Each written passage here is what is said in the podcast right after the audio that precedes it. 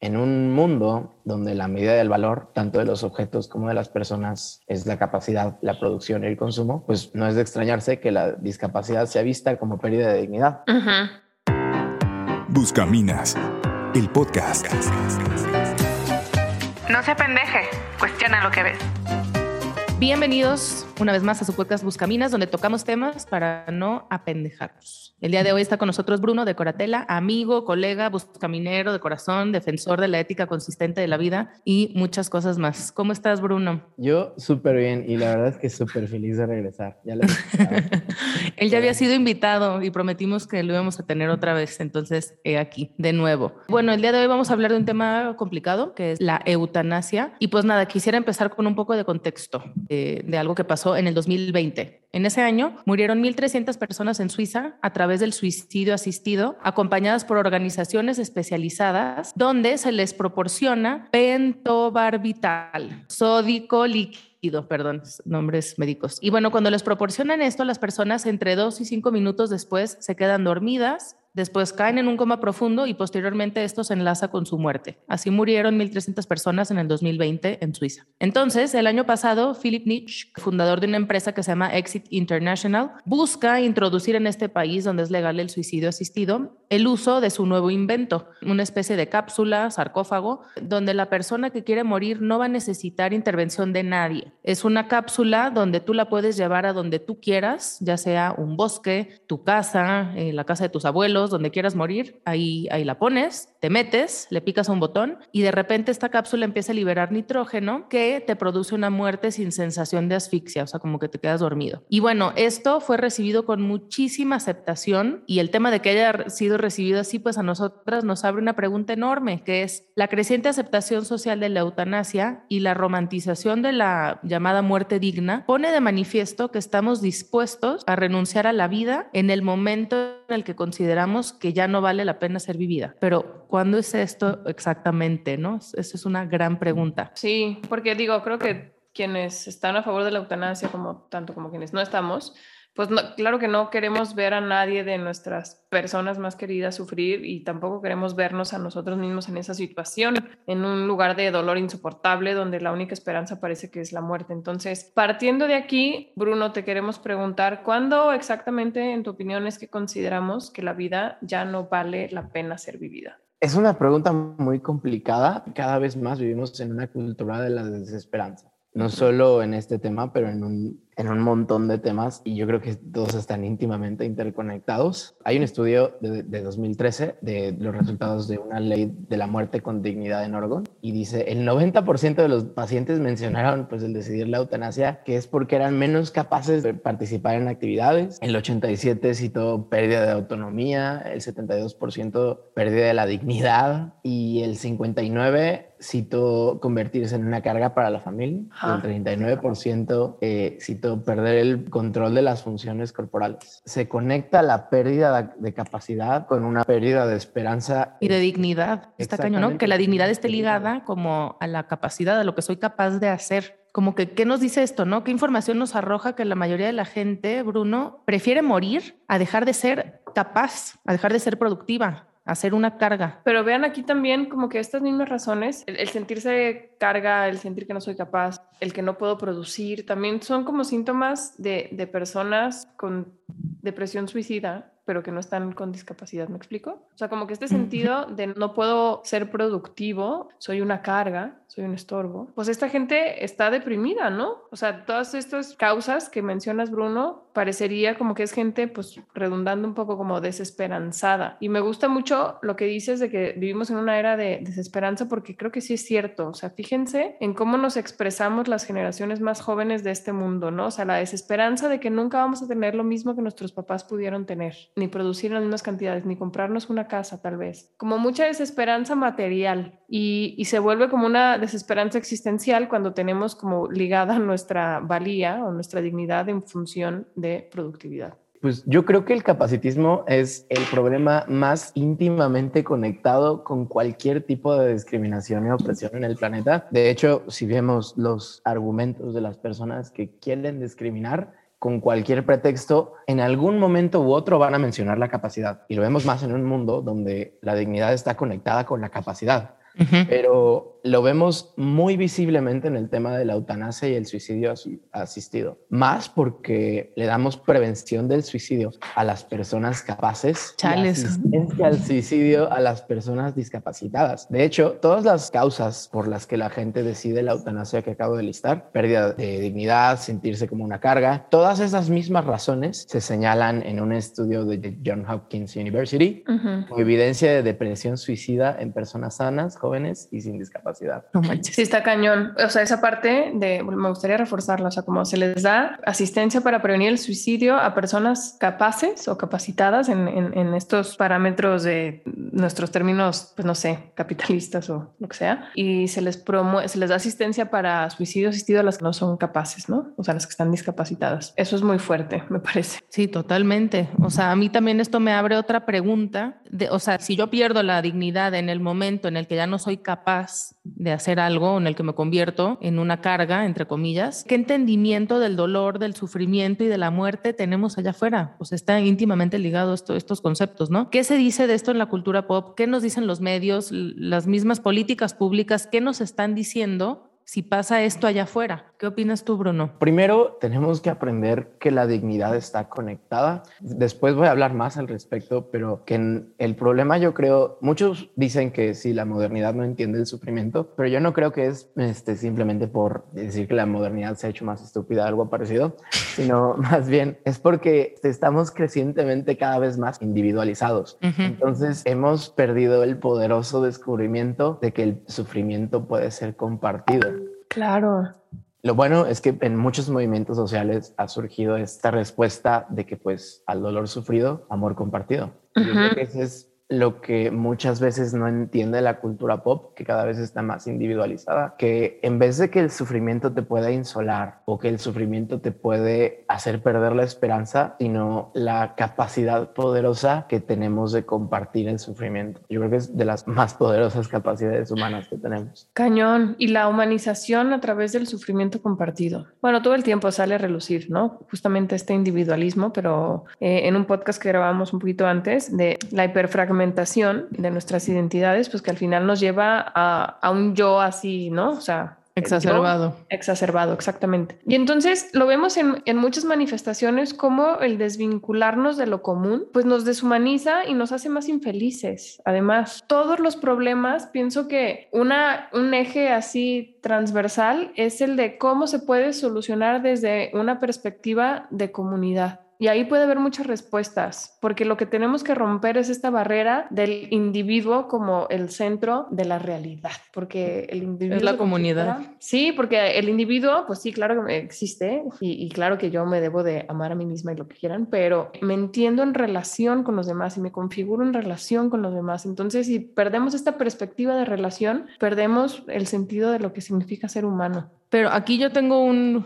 como que un conflicto y estoy completamente de acuerdo con ustedes y eso es como lo ideal, ¿no? Eso debería de ser, de acuerdo. Pero en la realidad actual, tú vas al hospital civil y ves a los viejitos que los abandona su familia y están muriendo solos. Tú ves a, a niños también que están ahí sin sus papás. O sea, sí se vive mucho en soledad en la práctica. Ni siquiera los hospitales están configurados como para ser lugares, no sé, donde pueda ser más llevadero, como una realidad muy complicada. No sé, no, no digo que lo justifique, nada va a justificar el que estemos promoviendo estas políticas públicas antes que, que los cuidados paliativos o antes que, o sea, que algunos programas de acompañamiento, de voluntariado, hay como muchas alternativas, pero sí me parte el corazón ver cómo en la práctica pues esto es el pan de cada día. Pues sí, porque vivimos en una sociedad pragmática. Y entonces, ¿qué queremos? Por resultados inmediatos. Si, si vincular a toda la comunidad, pues es un pedo que no nos podemos echar ese tiro ahorita porque no tenemos ni los recursos, ni el tiempo, ni muchas veces ni la visión. Pues, ¿qué, ¿qué podemos hacer? Bueno, pues hacer que el que sufre sufra menos. ¿Cómo? Pues ayudando a lo que muera, ¿no?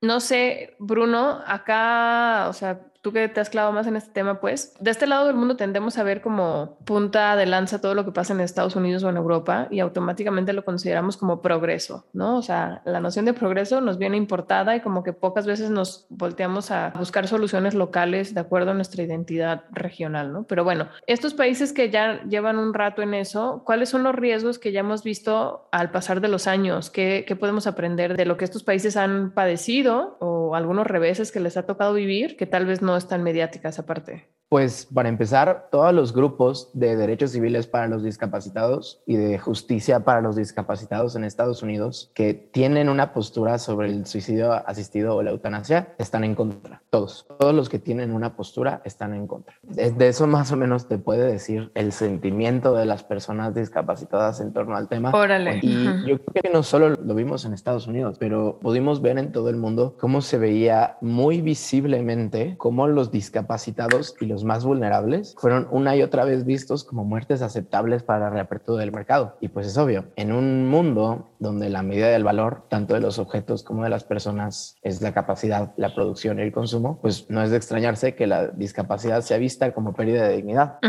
Oye, y no sé si tengas ahí a la mano, tengo ahorita en, en la mente algunos casos donde se donde se veía, creo que en Holanda, donde por ejemplo a mucha gente ya no, ya no se le daba tratamiento psiquiátrico o ya no se veían alternativas distintas por respetar como su autonomía de decidir que ya querían morir cuando realmente no había ya causales. O sea, como que esto ya se está convirtiendo en una cosa un poco fuera de control, donde ya se toma como parte de una elección personal. El otro día veía una, a una señora que hacía un, un video de esto y decía, es que yo quiero elegir cómo morir. Entonces me parece a mí como una obsesión por el control, o sea, que hasta eso queremos controlar y, que en países ya ni siquiera te estén pidiendo unos requisitos mínimos para hacerlo y adolescentes que, no sé, cortaron con su novio, es real esto, y, ya no pueden con el sufrimiento y dicen, pues prefiero morir y, les dan la alternativa. Está, está grueso porque es, es así, es como el entramado cultural, pues, de una cultura de la autonomía, de tú puedes todo, tú eres lo que decidas, tú eres dueña de, de la realidad, de tu realidad, tú te autodeterminas. Híjole, como que nos cuesta mucho trabajo entendernos como parte de una realidad más amplia a la que nos tenemos que someter. No sé, para mí siempre ha sido como muy evidente el poco control que tenemos, porque las dos decisiones más importantes o los dos eventos más importantes de tu vida, que es nacer y morir, no tienes injerencia sobre ellos. Pero en este afán de controlar. Ahora quiero decidir cuándo vivir, cuándo morir, pero es un fenómeno cultural como bien interesante de analizar de qué, qué búsqueda hay detrás. Ya encontré la nota, perdón, es que sí quería ser precisa, este, ya encontré en la BBC y fue el caso de Noah Patoven, una joven de 17 años que solicitó la eutanasia en Holanda por sufrir estrés postraumático y depresión. Entonces, lo que pasó después de que se hizo como muy mediático su caso es que muchos menores, después de ella, empezaron a enviar solicitudes para poder acceder a una muerte, menores. Y ahí fue cuando se, se empezó a discutir si se iba a aprobar o no la ley para menores de 12 años. Entonces, aquí hay como muchas cosas, ¿no? En primer lugar, ¿por qué ponemos los esfuerzos, o sea, en lugar de ayudar a la víctima a salir adelante de sus heridas de un estrés postraumático, ¿por qué queremos empatizar, entre comillas, con ellas diciéndoles que la muerte es su única salida, ¿no? Número dos, ¿qué onda con la autonomía de los menores? Hemos hablado de esto mil veces. Si un menor no tiene autonomía para decidir ni siquiera lo que es bueno y sano para alimentarse, como por qué les estamos dando entrada a este tipo de cosas. Y por último, sí quisiera como mencionar también el, el manejo de los medios, ¿no? Siempre nos presentan como historias con un alto componente emocional, donde la muerte es volar libre o la muerte es escapar del dolor o de una realidad insoportable. Es como muy ligado a la libertad. Es un acto de amor propio incluso. Entonces, ¿qué pedo con los eufemismos, no? Todo lo demás es indigno entonces, o permanecer en ese estado es como una mala decisión. No sé, me, me causa como mucho conflicto el tema del uso del lenguaje para moldear nuestras percepciones. Yo creo que más bien hay que verlo con otros ojos. Siento que muchas veces justo pasar, como ustedes dicen, de la cultura de la autonomía a la cultura de la interdependencia. Uh -huh. Y lo digo así porque, bueno, hace poquito dije que casi siempre el capacitismo estaba íntimamente interconectado con otros problemas y pues claro, una persona deprimida y una persona con estrés postraumático se ve como una persona que ya no produce, Uh -huh. como una persona que ya no sirve y también un niño eh, en cualquier momento de discriminación, porque de hecho yo creo que de, de, los grupos más discriminados hoy en día son los niños, de hecho ni siquiera se ven como personas completas muchas veces, vamos Sí. a mencionar pues otra vez como pretexto para discriminarlos la discapacidad, porque le damos prevención del suicidio a unos y asistencia al suicidio a otros. Sí, sí, sí. Entonces, desde la ética consistente de la vida, Bruno, ¿qué, qué significa vivir una vida digna o de lo contrario, qué sería una vida indigna? Yo creo que desde la ética consistente de vida, la dignidad de una persona está íntima e inescapablemente atada a la dignidad de todos nosotros. Es decir, que tenemos una dignidad compartida. Si la dignidad se pierde para uno, se pierde para todos. O sea, Mm. yo creo que la dignidad tiene que ser vista no solo de manera personal, de decir yo tengo dignidad, pero comunitaria. Es decir, si yo relativizo mi propia dignidad o si otros relativizan la dignidad de otra persona que tal vez a mí no me afecte, en realidad sí te está afectando, porque si uno Sí. pierde la dignidad, entonces la perdemos todos, porque no hay una visión concreta ni objetiva de lo que es esa dignidad. Porque es, sí, es relativo a las circunstancias, ¿no? No es algo inherente a la persona. Es relativo a una circunstancia, lo puede ser a cualquier circunstancia. Exactamente. Y Sí. normalmente es lo que pasa. Normalmente cuando se quiere relativizar la dignidad de un grupo, se alude a un caso específico que después aplica para todos los casos. Y ahí, Daniela, tú tenías, bueno, siempre me gusta como una analogía que haces de cómo las plantas entienden mejor esa interdependencia que Ah, nosotros los sí. humanos. Tú lo explicas muy bien y estaría chido como para ilustrar bien cómo, pues sí tenemos esto inscrito en nosotros, pero se nos olvida o no lo queremos ver o estamos como muy eh, distraídos. Híjole, pues es que la sabiduría inscrita en, en nuestra naturaleza, o sea, en la naturaleza de, de los seres vivos, es perfecta, ¿no? Y la nuestra a veces, entre tanto ego y, y así, pues se ve como muy oscurecida. Pero resulta que en las plantas, bueno, en los bosques en particular, se dieron cuenta hace no mucho que los bosques estaban conectados desde sus raíces por redes de hongos amicorrizas, ¿no? Que son estos hongos que habitan en las raíces. Y los hongos cada vez se descubren más como unos organismos mega ultra complejos, de verdad espectaculares. Hay un documental en Netflix, by the way, que se los recomiendo. Híjole, no me acuerdo bien cómo se llama, pero es sobre los hongos, no debe de haber muchos. Y bueno, el punto es que eh, vi estas micorrizas, por ejemplo, cuando la arboleda, hay algunos árboles que tienen menos nutrientes. A través de estas redes, los que tienen más se comparten entre ellos y les dan a los que tienen menos. O sea, son una especie como de Robin Hood, que de los ricos les dan a los pobres para que lleguen a un equilibrio todos juntos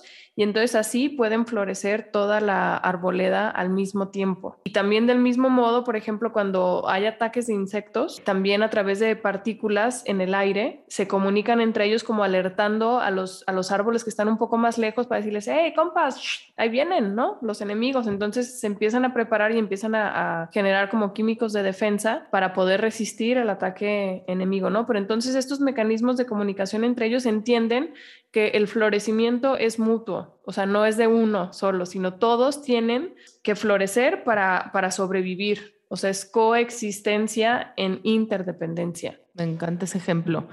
Y aquí, o sea, puede sonar como muy romántico, como muy ideal, ¿no? Como una utopía, pero de veras, si no empezamos a hablar de estas cosas y aspirar a lo mejor, vamos a seguir promoviendo un entendimiento del humano súper limitado y por lo tanto promoviendo políticas públicas que se transforman en acciones bien concretas, ¿no? Como facilitarle la muerte a personas completamente dignas para seguir viviendo. Y no pretendemos, pues con esta plática, querer cambiar el mundo, sabemos que no va a ser así, pero simplemente ir como que abriendo la conciencia, ir abriendo las posibilidades y salirnos de esas narrativas que nos dicen que una vida ya no merece ser vivida cuando prescindo de la salud o de la productividad o X, Y o Z, ¿no? Eso no debería de estar siquiera a consideración. Pues ya para no alargarnos y, y, para cerrar como con un poquito de esperanza también, me gustaría, Bruno, que nos dieras tu visión de, de cómo, o sea, de qué forma podríamos recuperar nuestra dignidad compartida o alguna historia de éxito que haya allá afuera en algún país que podamos rescatar de, de gente que haya querido dar una alternativa distinta a facilitar la muerte.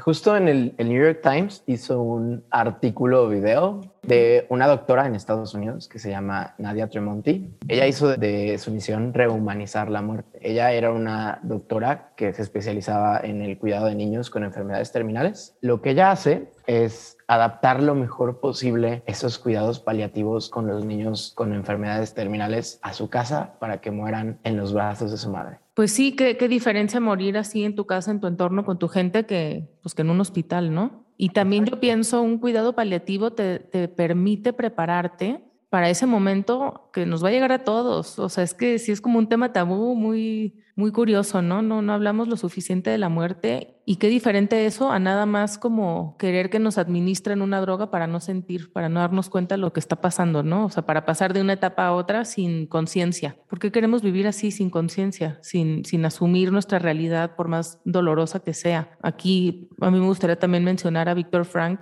que fue, es el fundador de la logoterapia y él vivió en carne propia los horrores de la Segunda Guerra Mundial.